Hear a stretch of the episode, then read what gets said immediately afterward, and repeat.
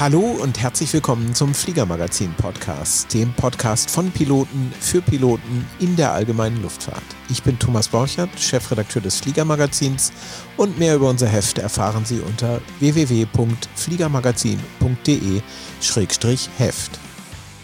In dieser Folge 19 des Fliegermagazin Podcasts machen wir es wieder ein bisschen anders als sonst. Dieser Podcast wird präsentiert in Zusammenarbeit mit dem Avionikhersteller Garmin. Wir haben also einen Experten von Garmin da, der uns ein bisschen was über ein Produkt der Firma äh, erzählen wird und diesmal über eine ganze Produktfamilie. Zu Gast ist Fabian Kienzler. Hallo Fabian. Hallo Thomas. Schön, dass ich da sein darf äh, zum wiederholten Mal. Freue mich sehr. Ich mich auch. Ähm, beim letzten Mal haben wir ja über das äh, GI 275 geredet, das äh, digitale Rundinstrument. War ein extrem erfolgreicher Podcast, der von vielen Leuten gehört wurde. Vielen Dank dafür. Also nicht nur an dich, sondern auch an unsere Zuhörer da draußen. Ich bedanke mich vor allem bei den Zuhörern, äh, dass sie sich die Zeit genommen haben, sich über dieses Produkt zu informieren. Genau, diesmal geht es um Autopiloten, also um Selbststeueranlagen fürs Flugzeug, äh, von vielen Leuten Otto genannt, von manchen George. Ähm, äh, Otto Pilot, reden wir also über Otto Pilot. Ähm, wie ist denn das? Äh, Garmin ist ja eigentlich als Avionikhersteller, also da denkt man an Uhren, da denkt man an Anzeigen, da denkt man an GPS-Navigation. Äh, dafür seid ihr bekannt. Ähm, aber Autopilot macht ihr eigentlich auch schon ganz schön lange, oder? In der Tat, ähm, Autopiloten als Teil einer Gesamt, eines Gesamtsystems ähm, machen wir schon tatsächlich seit 14 Jahren. Mit äh, Einführung des G1000s in die allgemeine Luftfahrt hatten wir ja eine Revolution. Wir nennen das ein Integrated Flight Deck und Integrated bedeutet ja, dass alles integriert ist. Und da ist eben die automatische Flugzeugsteuerung ebenfalls integriert. Das heißt, die Intelligenz und die, die Technologie für einen Autopiloten sind hier in einem G1000 oder seit, seit 14 Jahren sind die in einem G1000 als äh, GFC 700, wie wir diesen, diese Komponente nennen, ähm, äh, mit dabei. Und insofern haben wir ja eine schon fast ja 14-jährige, 15-jährige äh, Geschichte im Thema Autopiloten für die allgemeine Luftfahrt. Jetzt ist der GFC 700 ja optional. Ne? Also nicht jeder, der mit einem Garmin 1000 äh, fliegt, äh, hat unbedingt einen GFC 700 als Autopilot. Aber ich erinnere mich, Cessna 172 wurden viel, zumindest in den Anfangszeiten, auch äh, mit, mit Autopiloten anderer Hersteller äh, ausgeliefert. Das ist nicht unbedingt immer ein Garmin-Autopilot, den man hat, wenn man Garmin 1000 hat. Genau, also das ist nicht zwingend so, also mittlerweile schon. Früher war das anders. Ganz am Anfang, die ersten Generationen von G1000 sind tatsächlich noch ohne Autopilot ausgeliefert worden. Ähm, da waren dann äh, KFC 150 oder andere ähm, Komponenten separat mit drin, mussten dann eben aber auch separat gesteuert werden. Das heißt, man musste die Barohöhe nochmal am Autopiloten einstellen zum Beispiel oder auch andere äh, Konfigurationen am Autopiloten separat zu machen. Ähm, das war aber nur eine relativ kurze Zeit und dann wurde der GFC 700 als Bestandteil des G1000s vorgestellt. Es war zum Teil natürlich auch so, dass der Flugzeughersteller die Entscheidung getroffen hat, ob der Garmin Autopilot mit Bestandteil ist oder nicht. Jetzt gehen wir mal kurz davon aus, dass es viele Piloten gibt, die noch nie mit einem Autopiloten geflogen sind, die noch nie im Flugzeug mit Autopilot geflogen sind. Und sprechen mal darüber, was so ein Autopilot eigentlich kann du sprachst eben schon von der Integration mit dem System, aber so ganz basic gesprochen, also erstmal kann ein Autopilot äh, die Fluglage halten. Das ist Pitch, äh, äh, das ist aber genauso Bank, äh, also mit anderen Worten, der kann das Flugzeug geradeaus fliegen. Man drückt irgendwo auf den Knopf und dann bleibt halt die, die Querneigung und die Längsneigung konstant. Also vielleicht einen Schritt zurück, die eher anfänglichen äh, Autopiloten äh, waren tatsächlich nur sogenannte Wing Leveler die letztendlich nur das Flugzeug, die Flugzeugachse äh, ähm, gerade gehalten hat, dass, äh, die, äh, dass die Flächen eben äh, horizontal zum Horizont sind. Ähm, mehr hat er nicht gemacht. Und äh, dann sind natürlich zusätzliche Achsen mit dazugekommen. Dann ist die, die Pitch-Achse mit dazugekommen, ähm, um, um Höhenänderungen oder die Höhe zu halten. Das war allerdings eben sehr, sehr äh, rudimentär und aber mit äh, zunehmender Technologie und mit in Weiterentwicklung in, in der Sensorentechnik, aber eben auch in der Motorentechnik sind die Autopiloten immer feinfühliger geworden und mittlerweile Ähm, ja, wer mal mit einem Garmin GFC 700 geflogen ist, ähm, ist wahrscheinlich schwer beeindruckt, ähm, wie schnell, wie, wie kräftig, wie, wie elegant auch so ein Autopiloten, äh, so ein Autopilot eingreift, selbst in unangenehmen oder in turbulenten Flugsituationen. Jetzt äh, sprachst du eben schon von Achsen. In der Tat redet man ja von einachsigen und zweiachsigen Autopiloten.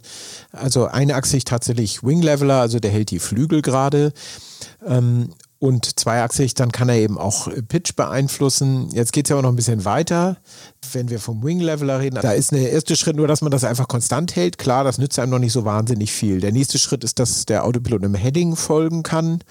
Dann war es früher äh, schon eine große Errungenschaft, wenn er dann einer VOA-Nadel folgen konnte. Ähm, irgendwann hat man dann gesagt, okay, ob die VOA-Nadel tatsächlich von einem VOA-Empfänger angesteuert wird oder von einem GPS-Empfänger, ist eigentlich egal.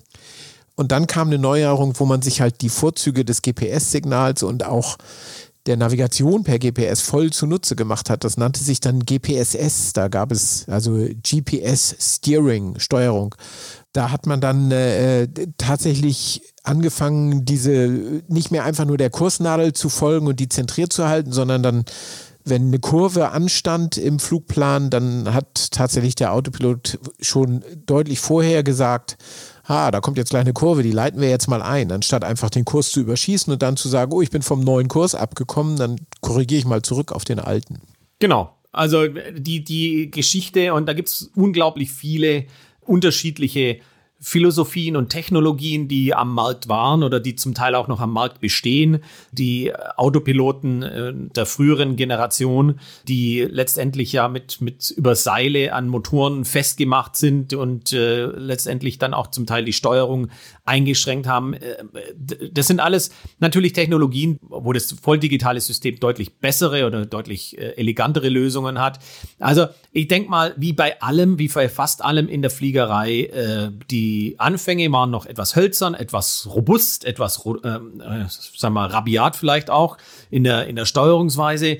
Ähm, mittlerweile sind wir da einfach in einem ganz anderen Level, wie die Autopiloten funktionieren, was die Autopiloten können und wie sie vor allem auch der Sicherheit während des Fliegens helfen. Also wenn man jetzt von diesen sogenannten lateralen Betriebsmodi spricht, also darum, äh, was in der Fläche passiert, dann halten wir nochmal fest, man kann also um diese Achse im Grunde einem Kurs folgen, man kann einem VOA-Signal folgen, man kann einem GPS-Signal folgen, man kann natürlich einem ILS folgen, äh, all diese also dem Localizer-Teil eines ILS, ähm, all diese Möglichkeiten gibt es. Moderne Autopiloten können das eigentlich alles. Ja, also ich denke mal, das sind die Basics, dass ein Autopilot einem Flugplan oder einer Linie folgen kann, die ich ihm in irgendeiner Art und Weise vorgegeben habe. Sei es ein Heading oder sei es ein Flugplan äh, von Wegpunkt zu Wegpunkt oder von VOA zu VOA. Das können eigentlich mittlerweile alle, ähm, aber die, die Vorteile liegen halt in ganz anderen Details. Ja, kommen wir gleich noch ein bisschen zu. Erstmal zum vertikalen Modus. Also die einfachste Variante wäre ja einfach die Längsneigung zu halten. Das heißt noch lange nicht, dass man die Höhe hält, ähm, leuchtet sofort ein. Ähm, natürlich gibt es auch eine Höhenhaltung, die ist dann tatsächlich an den Luftdruck gekoppelt und dann hält der eben einfach die Höhe. Auch das ist noch nicht so wahnsinnig elegant. Interessant wird es eigentlich da, wo man äh, Höhenänderungen steuern kann, wo man also zum Beispiel dem Autopiloten eine Steig- oder Sinkrate vorgeben kann bis er eine gewisse Höhe erreicht hat und dann fängt er diese Höhe ein und hält die dann tatsächlich auch. Das erfordert ja schon eine ganze Menge mehr Intelligenz vom Autopiloten. Richtig. Ist aber auch noch nicht alles, oder? Nein, ist noch nicht alles. Also, sag mal, die Basic-Achsen von einem Autopilot, um auf die Achsenanzahl wieder zurückzukommen, ist eigentlich ähm, Roll und Pitch, logischerweise. Ähm, dann sollte unbedingt ein Pitch-Trim mit dazukommen, weil ein äh, moderner Autopilot eigentlich auch äh, die Trimmung übernehmen kann und das auch sollte. Das heißt, es ist ein zusätzlicher Servo, der eben äh, entweder je nach Flug und nach Bauart ans Höhenleitwerk äh, oder an die, an die Trimmklappe angeschlossen ist und ähm, dann die Kraft, die der eine Servo aufbringen muss, ähm, um die Höhe zu halten, zu, äh, so niedrig wie möglich zu halten, indem er die Trimmung entsprechend betätigt. Ganz frühere Autopiloten, die keinen Pitch-Trim hatten oder auch heute die Autopiloten, die keinen Pitch-Trim haben, geben eine optische und vielleicht sogar akustische ähm, Anzeige, dass man trimmen soll, ja, damit der Servomotor nicht so viel Kraft aushalten muss oder gegebenenfalls sogar mechanische ähm, Beschädigung erfährt. Aber ein, ein modernes System sollte immer unbedingt einen Pitch Trim haben. Vorteil hier ist auch, wenn der Autopilot mal aus, ausgeht oder ich das, äh, den Autopiloten abschalte, kriege ich immer ein perfekt ausgetrimmtes Flugzeug zurück als Pilot. Ähm, wenn ich das nicht habe, kann es sein, dass ich ein extremes ähm, ja, Nick-Moment bekomme, wo die Nase hoch oder runter geht, je nachdem, wie vertrimmt letztendlich der Flieger ist, weil ich eben das händisch nicht ordentlich gemacht habe. Also Pitch Trim gehört immer nicht dazu. Und dann kann man noch einen Yaw-Dämper mit dazu nehmen. Da kommt es dann auch wieder auf die Flugzeugachse drauf an äh, oder auf das Flugzeugtyp drauf an. Es gibt Flugzeuge, die gerne zum Schlingern äh, neigen. Die Bonanzas mit V-Tail neigen da dazu. Ähm, also die schwänzeln einfach die, so ein bisschen. die schwänzeln einfach. Das sind die, wo die Passagiere hinten normalerweise ganz gern seekrank werden. Ähm, ja. Es gibt Flugzeuge, die einfach äh, nicht ganz so stabil, linienstabil fliegen und gerne schwänzeln. Hier ist ein Yaw-Dämper natürlich ähm, eine feine Sache und der hilft auch im koordinierten Kurvenflug. Das heißt, auch der würde dann die Seitenruder, das Seitenruder mit betätigen, um eine koordinierte Kurve zu fliegen. Ähm, das ist optional und das, äh, sag ich mal, ist bei einer 172 vielleicht ein bisschen Overkill.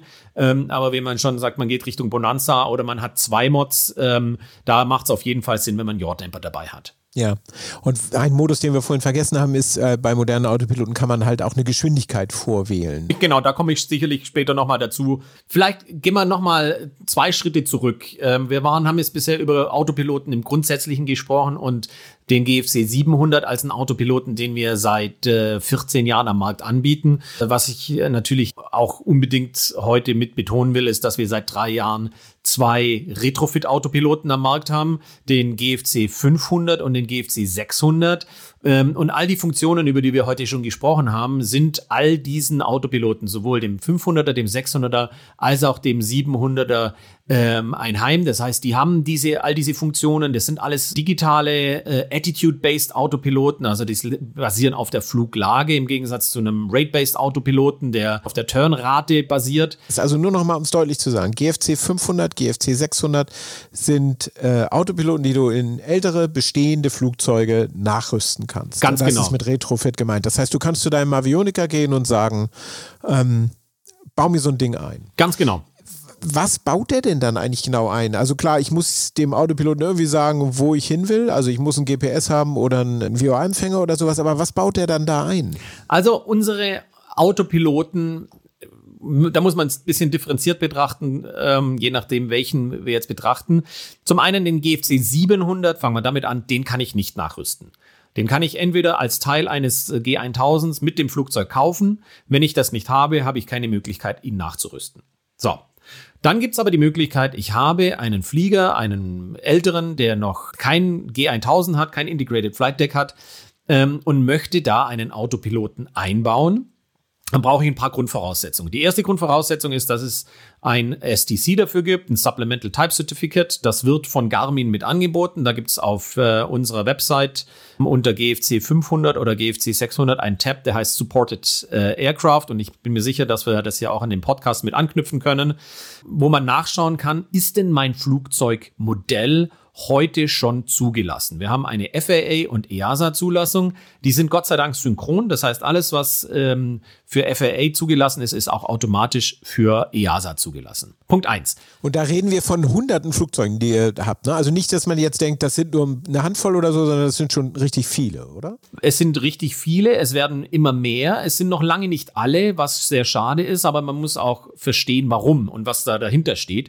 Wir müssen für jedes Flugzeugmodell, für jeden Flugzeugtypen, für den wir ein STC machen, ein gesamtes Prototypenprogramm äh, abfahren. Das heißt, wir brauchen erstmal ein Flugzeug dieser Art, dieser Familie. Dieses Flugzeug muss von, im Idealfall von einem Kunden zur Verfügung gestellt werden. Und da muss man auch, auch wenn wir das in den USA machen, erstmal das richtige Flugzeug finden und den richtigen Partner finden, der sagt, hier Garmin, hast du drei Monate mein mein Liebling, den ich zu euch in die Garage stelle. Ähm, da wird es schon schwierig. Dann muss dieses Flugzeug mehrere hundert Stunden Flugtests erfliegen, weil jedes so viel, weil jedes Autopilotenprogramm hat ein klares Flight Test Programm und das sind ähm, über 100 Flugstunden, die ich da auf diesem Kundenflugzeug runterreiten muss unter extremen Bedingungen. Das heißt, da ist richtig viel Zeit und richtig viel Geld dahinter. Und jetzt kommt das Schlimme, selbst wenn ich die 172er Familie abdecken kann, also die äh, 172H, J, Q, was auch immer, was es da alles gibt, die sind Gott sei Dank in einem Flugzeugtyp abgedeckt. Aber die 172 RG, weil sie ein komplett, äh, weil sie ein anderes Type Certificate hat, gehört da nicht mit rein. Also, alle anderen Charakteristiken, wie zum Beispiel Einziehfahrwerk, wie zum Beispiel T-Leitwerk statt äh, normalem Leitwerk, all diese Dinge verändern die Flugcharakteristik eines Flugzeugtyps und deswegen muss ich dafür ein neues STC machen. Ähm, und jetzt kann man sich vorstellen, warum es so lange dauert und warum es so zeitintensiv ist und für uns auch schwierig ist, möglichst viele Flugzeuge möglichst schnell abzudecken. Auf der anderen Seite, wir sind schon ziemlich weit und wir haben immer vier Teams parallel arbeiten, die an vier Flugzeugtypen äh, gleichzeitig arbeiten. Wie ist das mit den exotischeren aus amerikanischer Sicht, also diesen typisch äh, europäischen Flugzeugen. Ich denke an die Socata TB-Reihe oder an die äh, DR 400er Reihe äh, von Robin oder sowas. Äh, kommt ihr da hinterher?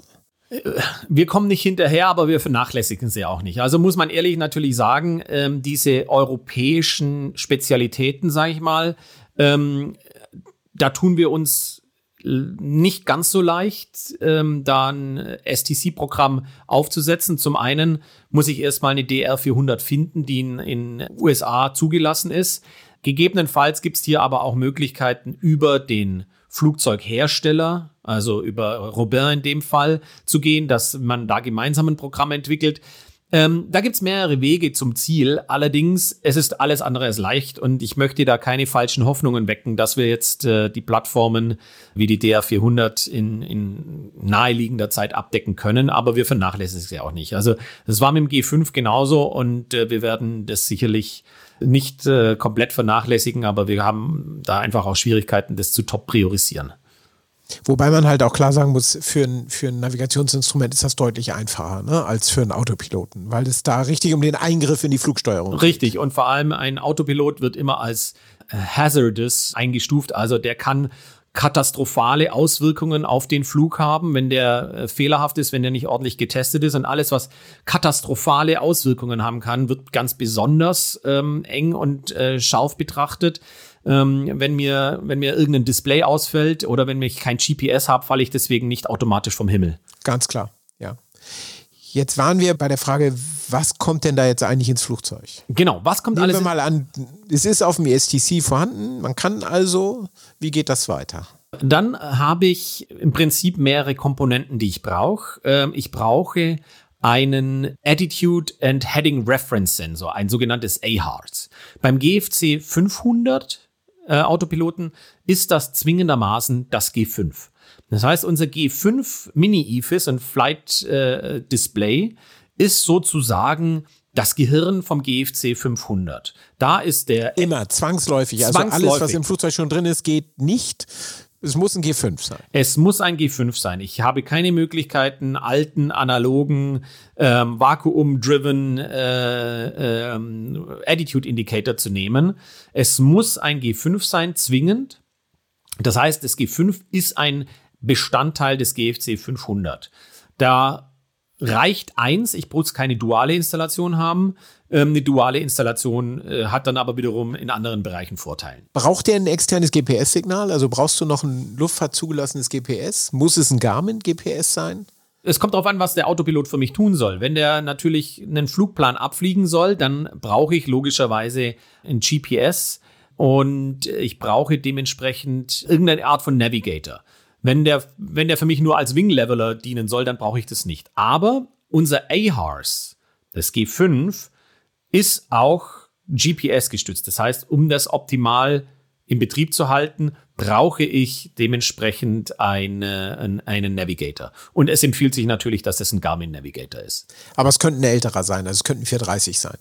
Ja, das funktioniert auf jeden Fall. Wir empfehlen natürlich, dass es ein Wars-Unit ist, 430 Wars oder 530 Wars. Sowas geht in jedem Fall. So, und was brauche ich dann noch? Ich brauche beim GFC 500 dann noch ein ähm, Control Panel, letztendlich eine Steuereinheit, über die ich den Autopiloten steuere. Die wird typischerweise äh, entweder ins zentrale Radio Rack eingebaut oder an irgendeiner anderen Stelle im Cockpit, wo der Pilot unbehindert rankommt. Hier werden dann die Autopilot Modes gesteuert, also in welchem Modus der Autopilot fliegt. Soll er die Nase hochnehmen, die Nase runternehmen, den Level-Button äh, etc. drücken. Und dann äh, brauche ich noch ein Annunciation Panel. Beim GFC 500 ist das auch das G5. Das heißt, alle Autopiloten-Modes und alle wie der Autopilot in welchem Status er sich befindet, werden auf dem G5 am oberen Bildrand angezeigt. Und hier aus meiner Sicht gleich einer der wichtigsten Tipps fürs Fliegen mit Autopiloten. Wann immer man irgendeinen Knopf am Autopiloten gedrückt hat, muss man hinterher in diesem, wo immer das angezeigt wird, Enunciation, wie das auf Englisch so schön heißt, muss man prüfen, ist er jetzt tatsächlich so eingestellt, wie ich das wollte. Äh, ich bin schon so oft reingefallen, habe irgendeinen Knopf gedrückt, dachte, er wäre in einem Modus, den ich will. Er war es aber nicht. Kennst du bestimmt auch. Willkommen im echten Leben, genau. Ja, so ist es, genau. Also ja. prüfen bei jedem Druck auf dem Autopiloten-Knopf, äh, äh, ob er es tatsächlich so angenommen hat, wie man es auch wirklich wollte. Ganz genau. Und deswegen ist es typischerweise so, dass das G5 ja in ähm, Pilots View ist, also direkt im Primary Field of View, direkt vor dem Piloten zu sehen. Ähm, und da erkenne ich dann, in welchem Modus er sich befindet, ob er im GPS-Modus ist, im Heading-Modus äh, Vertical oder Approach Mode, ähm, ob er eine Glide Path gecaptured hat oder die vorgeladenen Armed Modes, die ja letztendlich als nächstes kommen. All das wird im GFC 500 dann auf dem G5 angezeigt. Und als letztes, aber als wichtigstes, und die Frage kommt ganz häufig, kommen natürlich die Servos. Und die Servos sind letztendlich das Herzstück eines jeden Autopiloten. Also das sind diese kleinen Motoren, die im Grunde an den Steuergestänge oder am Steuerseil drehen, äh, schieben, ziehen, was auch immer, äh, um dann eben die Ruder zu verstellen. Ganz genau. Und hier ist auch einer der großen Unterschiede zwischen unseren Autopiloten und herkömmlichen oder anderen Autopiloten, weil hier ganz viel äh, Smarts, also ganz viel Intelligenz auch in dem Motor selbst mit verbaut ist. Die Bauart von dem Motor unterscheidet sich von vielen anderen. Das heißt, er hat Früher, ich weiß nicht, wie gut die Zuhörer den Elektromotor kennen, aber früher gab es eben bürstengetriebene Motoren, die über ein Bürstensystem den Stromfluss hatten. Das ist bei uns nicht mehr. Wir haben Brushless Motors. Das heißt, hier gibt es keine mechanische Verbindung zwischen der Spule und dem Kern, sondern es funktioniert alles elektromagnetisch. Wir haben keinen, keinen Sollbruchstift mehr, der bei anderen Autopilotenmotoren da war, dass man den auch übersteuern kann. Das heißt, äh, alte Autopiloten, wenn ich den übersteuern musste, habe ich hier so einen Bruchpin durchgebrochen und danach musste ich den Autopiloten oder zumindest den Servo in die Werft bringen und austauschen oder reparieren lassen. Sehr teuer, sehr kostenintensiv. Das findet bei uns alles nicht statt. Das heißt, der Motor, selbst wenn der Autopilot deaktiviert ist, dreht immer mit, weil hier aber auch keinerlei Widerstand und keinerlei Reibung da ist. Wir haben keine mechanische Kupplung mehr. Das ist alles letztendlich keine Fliehkraftkupplung mehr, sondern es ist alles über elektromagnetische Kupplungen ähm, möglich über diesen Brushless Motor. Zusätzlich misst der Servo ständig die Kraft, die auf ihm lastet, also die Torques ähm, und kann dementsprechend auch Meldung zurückgeben, wenn es ihm irgendwie nicht gut geht, wenn es ihm nicht gefällt, wenn irgendwelche Fehlfunktionen sind. Also dieses Self-Monitoring findet hier viel, viel besser statt.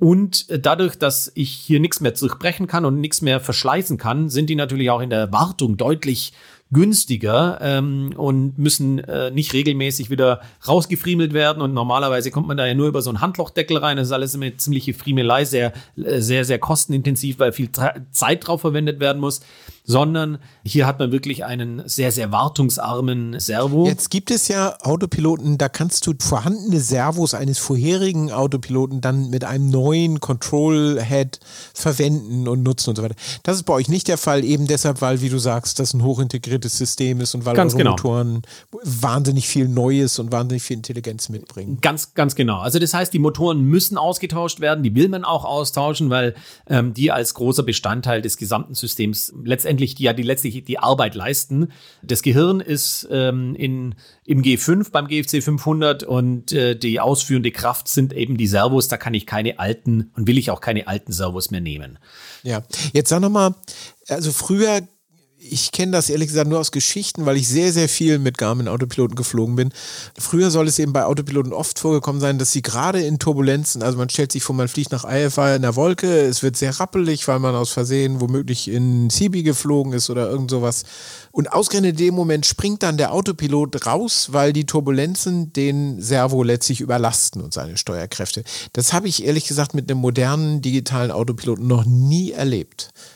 Das liegt vermutlich daran, dass der die Kräfte besser messen und dann steuern kann. Oder? Ja, zum, zum einen ähm, reagieren die viel schneller. Das heißt, wenn man mal die, das Steuerhorn beobachtet, wenn so ein GFC 500 oder GFC 600 oder GFC 700 arbeitet, das sind sehr schnelle, sehr kleine, sehr, sehr ähm, intensive Impulse, die auf jede Fluglageänderung äh, reagieren. Und hier kommt man vielleicht nochmal auf den großen Unterschied zwischen Attitude-Based und Rate-Based Autopilots. Die, die rausfliegen, sind meistens auch die Rate-Based ähm, Autopiloten. Also okay.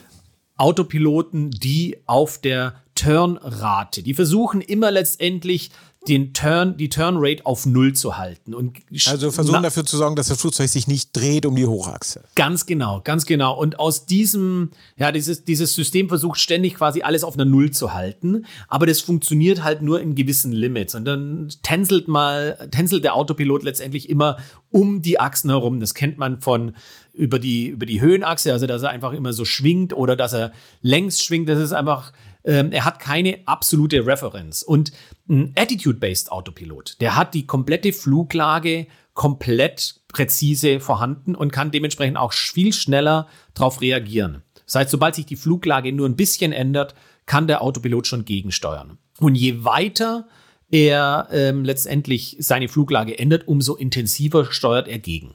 Das heißt, ein Attitude-Based Autopilot äh, richtet sich im Grunde vereinfacht ausgedrückt nach dem künstlichen Horizont, weiß tatsächlich, die Flügel sind gerade, wenn die Flügel gerade sind. Richtig. Und der Rate-Based Autopilot sagt im Grunde, naja, wenn sich das Flugzeug nicht um die Hochachse dreht, werden die Flügel schon gerade sein. Ganz genau ganz genau. Also das äh, sind ganz, ganz grob gesagt ist es so, der, ähm, der Attitude-Based Autopilot weiß einfach die komplette Fluglageninformation um alle Achsen, während der Rate-Based letztendlich immer nur versucht, die Drehachse oder das Drehmoment sozusagen auf Null zu halten. Jetzt ist ja der GFC 500 in eurer Vermarktung ein Einsteiger-Autopilot, also der einfache, in Anführungsstrichen, Autopilot von Garmin, der ja auch nicht so gar so viel kosten soll. Kannst du mal irgendwie ein paar Zahlen dran machen? Äh, kann ich. Also Einsteiger-Autopilot finde ich schwierig, weil Einsteiger-Autopilot ähm, impliziert, dass er weniger kann. Aber das stimmt nicht. Die haben alle dieselbe DNA. Das ist einfach nur die, die Architektur des Systems. Und äh, der GFC 500 ist ausgerichtet auf Basis der Größe der Servos und seiner Geschwindigkeiten, mit denen er arbeiten kann, ausgerichtet auf Single-Engine-Pisten-Aircraft. Also das heißt, einmotorige, kolbengetriebene Flugzeuge, die weniger komplex sind. Also wir reden von der 172, von der PA28, von Piper. Genau. Bis hin zur Bonanza nehme ich an, von der du vorhin schon sprachst. Genau, bis hin zur Bonanza. Die Bonanza, so die, die ist so ein bisschen das überlappende Flugzeugmodell. Da geht es dann auch zum GFC 600 hin. Aber deswegen ist er nicht ein Einsteiger-Autopilot. Der hat dieselben Sicherheitsfeatures, der hat dieselbe Envelope Protection, der hat die Vertical Navigation, der hat den Level-Button, die ganzen Features, über die wir nachher noch sprechen wollen. Das hat er alles inne. Er hat deutlich kleinere und leichtere Servos, als man es vielleicht erwarten würde. Die sind äh, wirklich äh, lightweight und haben somit sprechend natürlich auch, die sind zwar sehr kräftig, aber können jetzt nicht mit den Geschwindigkeiten und den Kräften arbeiten, die zum Beispiel bei einer bei einer Malibu oder bei einer großen Zweimod Bei einer Baron aufkommen. oder sowas. Bei einer Baron ja. aufkommen oder bei einer, bei einer, bei einer Chatprop aufkommen, ähm, wo einfach ganz andere Geschwindigkeiten sind und da kommt man dann in, den, in das Feld GFC 600. Der GFC 600 hat dieselbe DNA und hat dieselben Features, ist aber von der Systemarchitektur ein bisschen anders aufgebaut. Der braucht kein zwingendes G5 oder keinen externen Attitude-Sensor, der hat es schon eingebaut und kann somit als Standalone-System komplett verbaut werden. Das heißt, ich kann im Grunde meine alten Instrumente drin lassen, wenn ich das denn. Theoretisch, wenn du sagst, du hast nur einen 430 in deiner, in deiner Baron ähm, und ansonsten klassische Rundinstrumente, dann könntest du das so lassen. Wenn er natürlich in Verbindung mit einem, G, äh, mit einem, mit einem G600 TXI verbaut wird oder einem G500 TXI verbaut wird, würde er dementsprechend diese, dieses Attitude Heading Reference System nutzen. Aber im Notfall hat er eben ein eingebautes Heading Reference System und kann somit autark ähm, fliegen und leben, hat auch sein eigenes Display für die Annunciation. Ähm, da braucht er also auch kein zusätzliches, äh, kein zusätzliches Display. Und deswegen ist es einmal, wie gesagt, von der Systemarchitektur für die etwas schnelleren, mehr komplexen und eine größere Geschwindigkeitsbandbreite zugelassener Autopilot. Ne? Und da, ja, wir reden jetzt auch hier über die 421 von, von Cessnas, die großen Zwei-Mods, wo der GFC 600 zum Einsatz kommt. Wie gesagt, die Malibus sind in der Pipeline, die Chatprop ist schon da, also wer eine Chatprop hat, kann oder TBMs sind zur Verfügung und so weiter und so fort. Also das sind da diese Flugzeugtypen für den GFC 600. Und du sagst, die Bonanza ist so ein bisschen an der Grenze. Für die geht beides. Und äh, man muss sich so ein bisschen überlegen, wie gut passt die restliche Avionik zum Autopiloten im Grunde. Ja, also ich sag mal, die Bonanza und auch die 182 waren überlappende Programme, schlicht und ergreifend deswegen, weil die hatten wir selber in unserer Flugzeughalle. Ah, okay. Ja, Garmin hat äh, in den USA sowohl eine 182 als auch eine Bonanza, auf denen wir diese Programme gemacht haben. Mittlerweile sind die Verkaufszahlen für die Bonanzas, für den GFC 600 extrem rückläufig, weil der GFC 500 zugelassen ist und äh, da ganz, ganz wunderbar für, dieses, für diesen Flugzeugtyp funktioniert. Da ist jetzt nicht so, größer ist besser, sondern da nimmt man einfach das, was mehr Sinn macht. Und auf deine Frage zurückzukommen, um mal Zahlen ranzumachen. Die einfachste Variante für einen Zweiachs-Autopiloten ohne Pitch-Trim mit Mode-Controller und zwei Servos liegt bei 7000 US-Dollar Listenpreis. Dann, wenn ich sage, ich mache noch einen G5 mit dazu, dann bin ich immer noch unter 10.000 US-Dollar für ein für einen Autopiloten. Was jetzt natürlich kein Kleingeld ist, aber man muss wirklich sagen, für Nachrüstautopiloten ist das ein sensationeller Preis. Ne? Würde ich sagen. Auch für die Performance, die er mit sich bringt. Also der ist, nur weil er günstig ist, deswegen nicht ähm, in irgendeiner Art und Weise von seiner Performance eingeschränkt.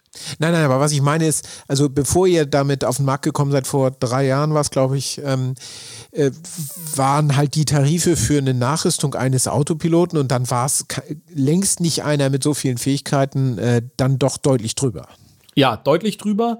Was man nicht unterschätzen darf, und da muss man auch immer aufpassen, eine Autopiloteninstallation ist nach wie vor eine Operation am offenen Herzen. Das heißt, ähm, die Werft muss den Flieger mehr oder weniger auseinandernehmen, um an alle Steuerseile zu kommen, um die Servos zu verbauen. Je nach Flugzeugtyp kommen die entweder irgendwo ähm, unter die Sitze oder in, in, in die Flügel rein.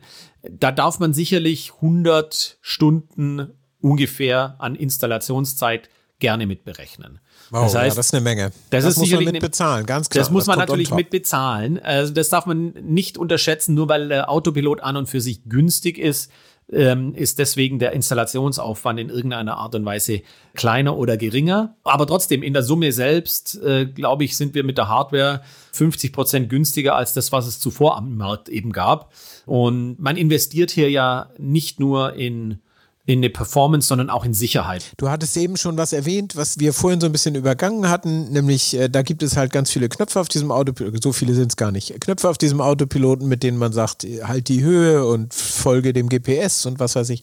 Und dann gibt es ziemlich in der Mitte einen freundlich blau umrandeten Button, auf dem steht LVL. Richtig. Was ist das? Das ist der Level-Button. Der Level-Button ist im Prinzip ein, ja, ein Teil unseres, unseres Envelope Protection Systems, der mein Flugzeug auf einen Knopfdruck zurück in Straight and Level bringt, aus nahezu jeder unüblichen Fluglage. Also Rückentrudeln schließe ich mal aus und Trudeln selbst auch, aber ansonsten, äh, sobald ich in irgendeiner unüblichen Fluglage bin, aus welchem Grund auch immer, VFR in Wolken eingeflogen, äh, den Kindern wird es schlecht auf der Rücksitzbank, ich bin abgelenkt, ich kriege einen Vertigo, egal was passiert und ich habe ab und zu einfach mal das Gefühl, jetzt muss mal kurz einer übernehmen. Dann drücke ich den Level-Button und der Autopilot bringt das Flugzeug in Straight in Level. Ja, das ist also im Grunde Notfallknopf, wenn ich ratlos bin, der mir einfach Zeit verschafft.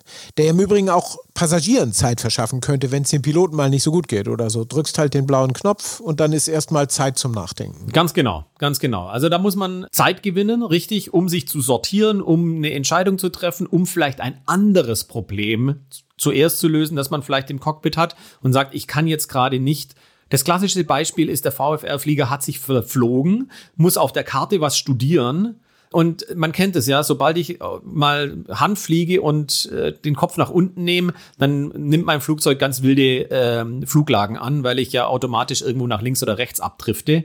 Und äh, dann ist es schon soweit. Ja? Und wenn, wenn ich wieder hochschaue, weiß ich erst recht nicht, wo ich bin und habe mein Flugzeug hängt komisch in der Luft. Und da heißt der blaue Button nicht mal nur Notfallknopf, sondern einfach eine kurze Erleichterung zu sagen, ohne dass ich jetzt irgendwas groß programmiere, ohne dass ich jetzt sage, ich will von A nach B fliegen.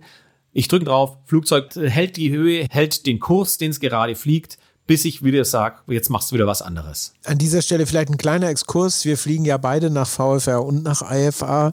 Viele Piloten denken ja irgendwie, ein Autopilot und dann, wenn man nach VFR unterwegs ist, ist so ein bisschen was wie Feigheit oder so. Ich finde, das ist kompletter Unsinn. Ähm, für mich ist das ein Arbeitsmittel, ein Hilfsmittel, das mir sowohl mentale Kapazität als auch letztlich Arbeitsbelastung einfach abnimmt. Absolut. Absolut. Also ich denke mal, es gibt keinen Grund, warum Fliegen äh, anstrengend und äh, gefährlich sein soll, wenn ich äh, kleine Helferlein nutzen kann, die mir das Fliegen erleichtern. Und der Autopilot macht es sowohl, wenn er aktiv ist, als auch wenn er nicht aktiv ist.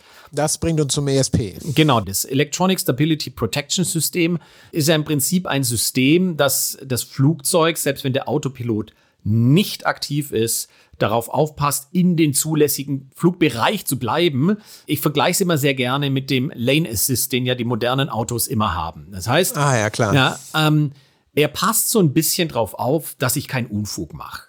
Und er macht es so, dass ich meine Fluglage mit überprüft und sobald ich außerhalb einer gewissen, eines gewissen Wertes in der Fluglage bin, die der Autopilot für unüblich empfindet, gibt er mir so ein bisschen Gegenkraft. Das heißt, wenn ich meine Flugzeugrollachse, also wenn ich die Flügel um 45 Grad banke oder mehr, dann werde ich eine Gegenkraft spüren, die versucht, mein Flugzeug wieder aufzurichten. Also der schubst dich so ein bisschen in die richtige Richtung. Der schubst mich wieder zurück. Der sagt, Moment mal, das ist, sollte jetzt hier schwieriger werden. Ohne dass sich der Autopilot aktiviert, spüre ich einfach eine Gegenkraft, die mir, die gegen mich anarbeitet und sagt, das ist zu weit. Das heißt, wenn ich sage, 45 Grad ist noch gut, wenn ich so in 50, 60 Grad, also eine Messerkurve oder eine Steilkurve fliegen will, dann fällt mir das deutlich schwerer. Ich habe das mal gehabt in der Platzrunde. Äh, ich glaube, ich bin in Mannheim abgeflogen in die Platzrunde und äh, ich mache die Kurve äh, in den Querabflug und auf einmal schubst der so ein bisschen. Und da hatte ich tatsächlich mehr als 45 Grad. Ähm, natürlich ist das viel zu sportlich in dem äh, Flugbereich, in der Flugphase. Vollkommen unnötig, äh, soll so nicht sein, fand ich extrem gut. Und genau darum geht's. Es ist ja nicht darum, dass ich sage, ich will den Spaß am Turnen wegnehmen oder meine Airwork äh, nicht mehr ermöglichen. Es ist einfach so, dass er mit aufpasst, wenn, wenn man halt gerade selber nicht aufpasst und äh, wie der Fluglehrer nebendran sitzt, auch wenn ich die Nase zu steil nach oben nehme oder die Nase zu steil nach unten nehme, drückt er einfach dagegen oder hält, äh, zieht die Nase wieder nach oben, um mich in meinen Flugbetriebsgrenzen zu halten. Und natürlich kann man es abschalten, wenn man das braucht, wenn man was üben will oder Absolut. so. Absolut. Das wollte ich gerade sagen. Für die Airworks kann ich das natürlich abschalten. Dann gibt es sowohl einen Ping im Cockpit als auch eine Anzeige, dass dieses System abgeschalten ist. Und der Autopilot bzw. der sogenannte Level-Button, der Level-Mode, aktiviert sich, wenn ich jetzt mehrfach hintereinander meine Flight Envelope verlasse. Das heißt, das ist ein zusätzliches Sicherheitsfeature. Dann denkt er mit dem Piloten stimmt was nicht, der ist gerade abgelenkt, der ist äh, vielleicht äh, bewusstlos geworden, das Flugzeug ist am Abkippen. Dann aktiviert er Straight in Level. Ähm, und das ist Teil unseres Flight Envelope Protection Systems, wo ich einfach hoffe, dass ähm, mich, ja, dass mir der, der Autopilot auch unterstützt. Das sind jetzt aber nur die Dinge, während, sagen wir, der Autopilot nicht aktiv ist. Wenn der Autopilot aktiv ist, gehören Dinge wie Overspeed und Underspeed Protection mit dazu. Das heißt, im Approach, wenn ich zu langsam werde, ähm, und äh, hier auf meinem Vertical Glide Slope bin, aber zu langsam werde, weil ich das Gas schon zu weit rausgezogen habe, dann kommt die, die aurale Warnung Airspeed er nimmt die Nase ein bisschen nach unten, um meine Geschwindigkeit halten zu können. Je nachdem, wenn ich schon in Bodennähe bin, also schon kurz vorm Touchdown, dann nimmt er die Nase logischerweise nicht runter, sondern dann hänge ich letztendlich beim Minimalfahrt wie so eine fette Ente in der Luft und meine Querruder ähm, werden limitiert. Ich kann hier kaum mehr das Flugzeug bewegen, aber ich fliege. Und somit hilft mir dieses ESP, dass mein Flugzeug nahezu nicht mehr zu stallen ist. Genauso bei Overspeed, ne? Also äh, wenn du zu schnell wirst, weil du den Autopiloten so programmiert hast. Das geht übrigens sogar auch, wenn er aus ist, glaube ich. Ne? Also wenn du manuell genau. das Flugzeug zu schnell machst oder zu langsam, äh, dann mischt sich der Servo eben auch ein und Ganz genau. Äh, tut dann irgendwas. Genau, der fängt dann natürlich an, nicht nur zu motzen, sondern der greift dann auch ein, um einfach das Flugzeug am Fliegen zu halten. Das ist seine Hauptaufgabe, zu sagen, okay, dieses Flugzeug muss weiter fliegen und ähm, der, der Pilot muss darauf aufmerksam gemacht werden, dass es hier einfach Dinge gibt, wo er, wo er eingreifen muss. Und all das beherrscht auch eben schon in Anführungsstrichen der GFC 500, weswegen du dich vorhin gegen den Begriff Einsteigermodell Ganz gewehrt genau. hast. Diese, diese ja. Funktionen haben alle unsere Autopiloten äh, und äh, da gibt's keine, da gibt's keinen Unterschied in Performance. Alle Autopiloten unterstützen Vertical Navigation, also nicht nur den klassischen Approach, wo ich sage, ich fliege einen ILS oder fliege einen GPS-Approach, sondern mit den neuen GTNs und der neuen GTN-Software kann ich auch an jedem Wegpunkt eine Höhenrestriktion festmachen oder ein, eine, eine Höhenangabe und somit kann ich ein Vertikalprofil abfliegen. Oder, und das ist natürlich sehr schön, wenn ich einen Approach fliege, der einen Step-Down bevor, äh, vorsieht, wo ich sage, ich fange bei so und so 1000 Fuß, 6000 Fuß an und dann muss ich auf 5000 sinken und dann muss ich auf 4000, dann muss ich auf 3500 sinken. Das macht dann der Autopilot automatisch über das Vertikalprofil. Und da ist natürlich sehr, sehr viel Komfort drin. Vor allem, wenn ich Single Pilot in IMC unterwegs bin, ähm, wird mir da sehr viel Arbeit abgenommen.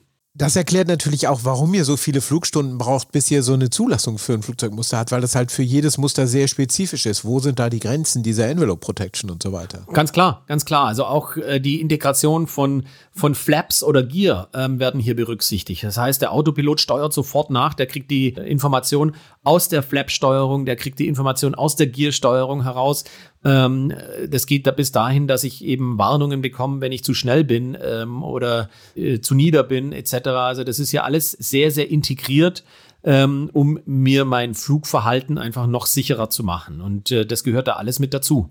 Also diese wunderbare Ansage Flap Over Speed, äh, die mir nach dem Start ab und an begegnet, ich verstehe gar nicht warum, die kommt auch vom Autopiloten, weil er weiß, die Klappen sind noch draußen und du wirst jetzt schneller, als im Handbuch steht, äh, mit ausgefahrenen Klappen. Äh, deswegen tu was. Also, das ist nicht zwingend am Autopiloten. Bei dir in deinem Fall ist es ja, liegt es am Integrated Flight Deck. Aber ja, das gehört alles, spielt alles mit, mit da dazu. Und wer, wer jetzt verfolgt hat, dass ja Garmin Autoland letztes Jahr im Oktober vorgestellt Wollte ich hat. drauf kommen, ja. Ja, das ist sozusagen dann die Krönung der Vollintegration eines eines automatischen Flugsystems. Das ist schon kein Autopilot mehr. Aber eben Autoland nutzt dieselben äh, Logarithmen und dieselben äh, Features, die auch im GFC 500 zur Verfügung stehen. Natürlich gehören da dann noch viel, viel mehr Dinge mit dazu. Da ist dann natürlich das Auto Throttle mit dabei, Auto Brake mit dabei, die Motorensteuerung und so weiter und so fort. Aber Envelope Protection gehört da locker mit dazu. Oder auch, dass man einen Auto-Descent-Mode haben kann für Pressurized Cabins, wo, wenn keine Response mehr kommt, das Flugzeug automatisch äh, auf eine äh, Höhe sinkt, die keine Pressurization mehr äh, benötigt. Gibt es ja sogar für, für unbedruckte Flugzeuge jetzt, die hoch genug fliegen, wenn der Pilot eine Weile keinen Knopf drückt, dann geht das Flugzeug irgendwann in Sinkflug äh, und in eine Höhe. Genau, wo er hoffentlich wieder dann, aufwacht. Äh, wo man wieder aufwachen kann, zumindest. Und dann bimmelt er ja auch ausreichend. Ich habe es mal ausprobiert, das ist sehr beeindruckend. Genau, also das sind alles Dinge, die äh, weitaus oder weit mehr bieten als das klassische, ich fliege dich von Wegpunkt A nach Wegpunkt B oder folge einem Heading. Ähm, das sind die Basics, über die wir vorher gesprochen haben, aber äh, den großen Unterschied sind einfach die Sicherheitsfunktionen, die bei so einem Autopiloten mit dazukommen. Ähm, und da haben wir in Kombination mit, mit unseren GTNs und unseren G500 oder G600 TXI noch eine riesen Roadmap vor, die ähm, noch weitere Funktionen äh, im Sicherheitsbereich mit anbieten werden. Also da kann ich noch nicht viel äh, verraten, aber es wird wirklich, wirklich, wirklich äh, extrem spannend und extrem hilfreich. Also so moderne Autopilotensysteme, das ist ja alles digital, da ist nichts mehr analog und so. Äh, die ganze Steuerung der Motoren, all das. Äh, machen da schon einen riesen Unterschied und haben eigentlich mit den, mit den Wing-Levelern von früher, ich weiß noch, es gab mal bei Cessna oder Piper gab es einen, der hieß Navomatic. Es gab auch mal einen, ich glaube, einen Homelander gab es auch mal oder einen, einen ja, ja, ja. irgendwie so. Ja. Also mit sowas hat das eigentlich nichts mehr zu tun. Nein. Das ist tatsächlich ein echtes äh, Unterstützungsgerät, das dann eben auch sicherheitsrelevante Funktionen mitbringt. Absolut. Also ähm, deswegen sage ich, die Investition in einen neuen Autopiloten lohnt sich unbedingt auch für den ähm, VFR-Piloten, der vielleicht sagt, ja, ich fliege aber so gern mit Hand. Ja, ist gut, aber auch der, der vielleicht nur 12 oder 15 Stunden im Jahr fliegt und manchmal doch nicht so geübt ist, ist dankbar, wenn er ein System hat, das ihn unterstützt. Der IFA-Pilot ist dankbar, wenn er einen Go-Around-Button hat, ähm, den er drücken kann, wenn er Single, Single Pilot in IMC unterwegs ist und einfach bei den Minimums keine, keine Schwelle sieht, dann drückt er den Go-Around-Button und der Autopilot bleibt aktiviert. Ähm, der erste äh, Fix wird aktiviert vom, vom Missed Approach Procedure. Das Flugzeug hört sofort auf zu sinken und ich muss eigentlich nur noch Gas, Flaps und Gear machen. Ähm, und der Rest ist eigentlich schon erledigt. Ähm, und da muss man einfach sagen, das sind große, große Hilfen, wenn ich sie benötige. Naja, und auch wenn man VFR ab und zu mal auf Reisen fliegt, äh, eine Stunde oder gar zwei geradeaus fliegen, das ist auch anstrengend. Ähm, und wenn der Autopilot das macht und das im Grunde so abfliegt, wie man sich das vorstellt, hindert einen nichts daran, äh, alle halbe Stunde den Autopiloten rauszunehmen und einen Kreis um irgendwas Sehenswertes zu drehen und dann den wieder reinzumachen. Aber man kommt viel ausgeruhter an, was letztlich auch ein Sicherheitsfaktor ist. Und ich kann auch viel besser rausgucken und äh, als VFR-Flieger zum Teil vielleicht die Landschaft genießen oder den Luftraum betrachten, ohne dass ich ständig ab. Ab, abgleichen muss, fliege ich überhaupt noch in die richtige Richtung, sondern ich weiß, dass ich in die richtige Richtung fliege und kann mich vielleicht voll auf, die, auf den Luftraum vor mir konzentrieren. Und da ist natürlich einfach zusätzliche Ressourcen frei, dass ich nicht ständig navigieren muss.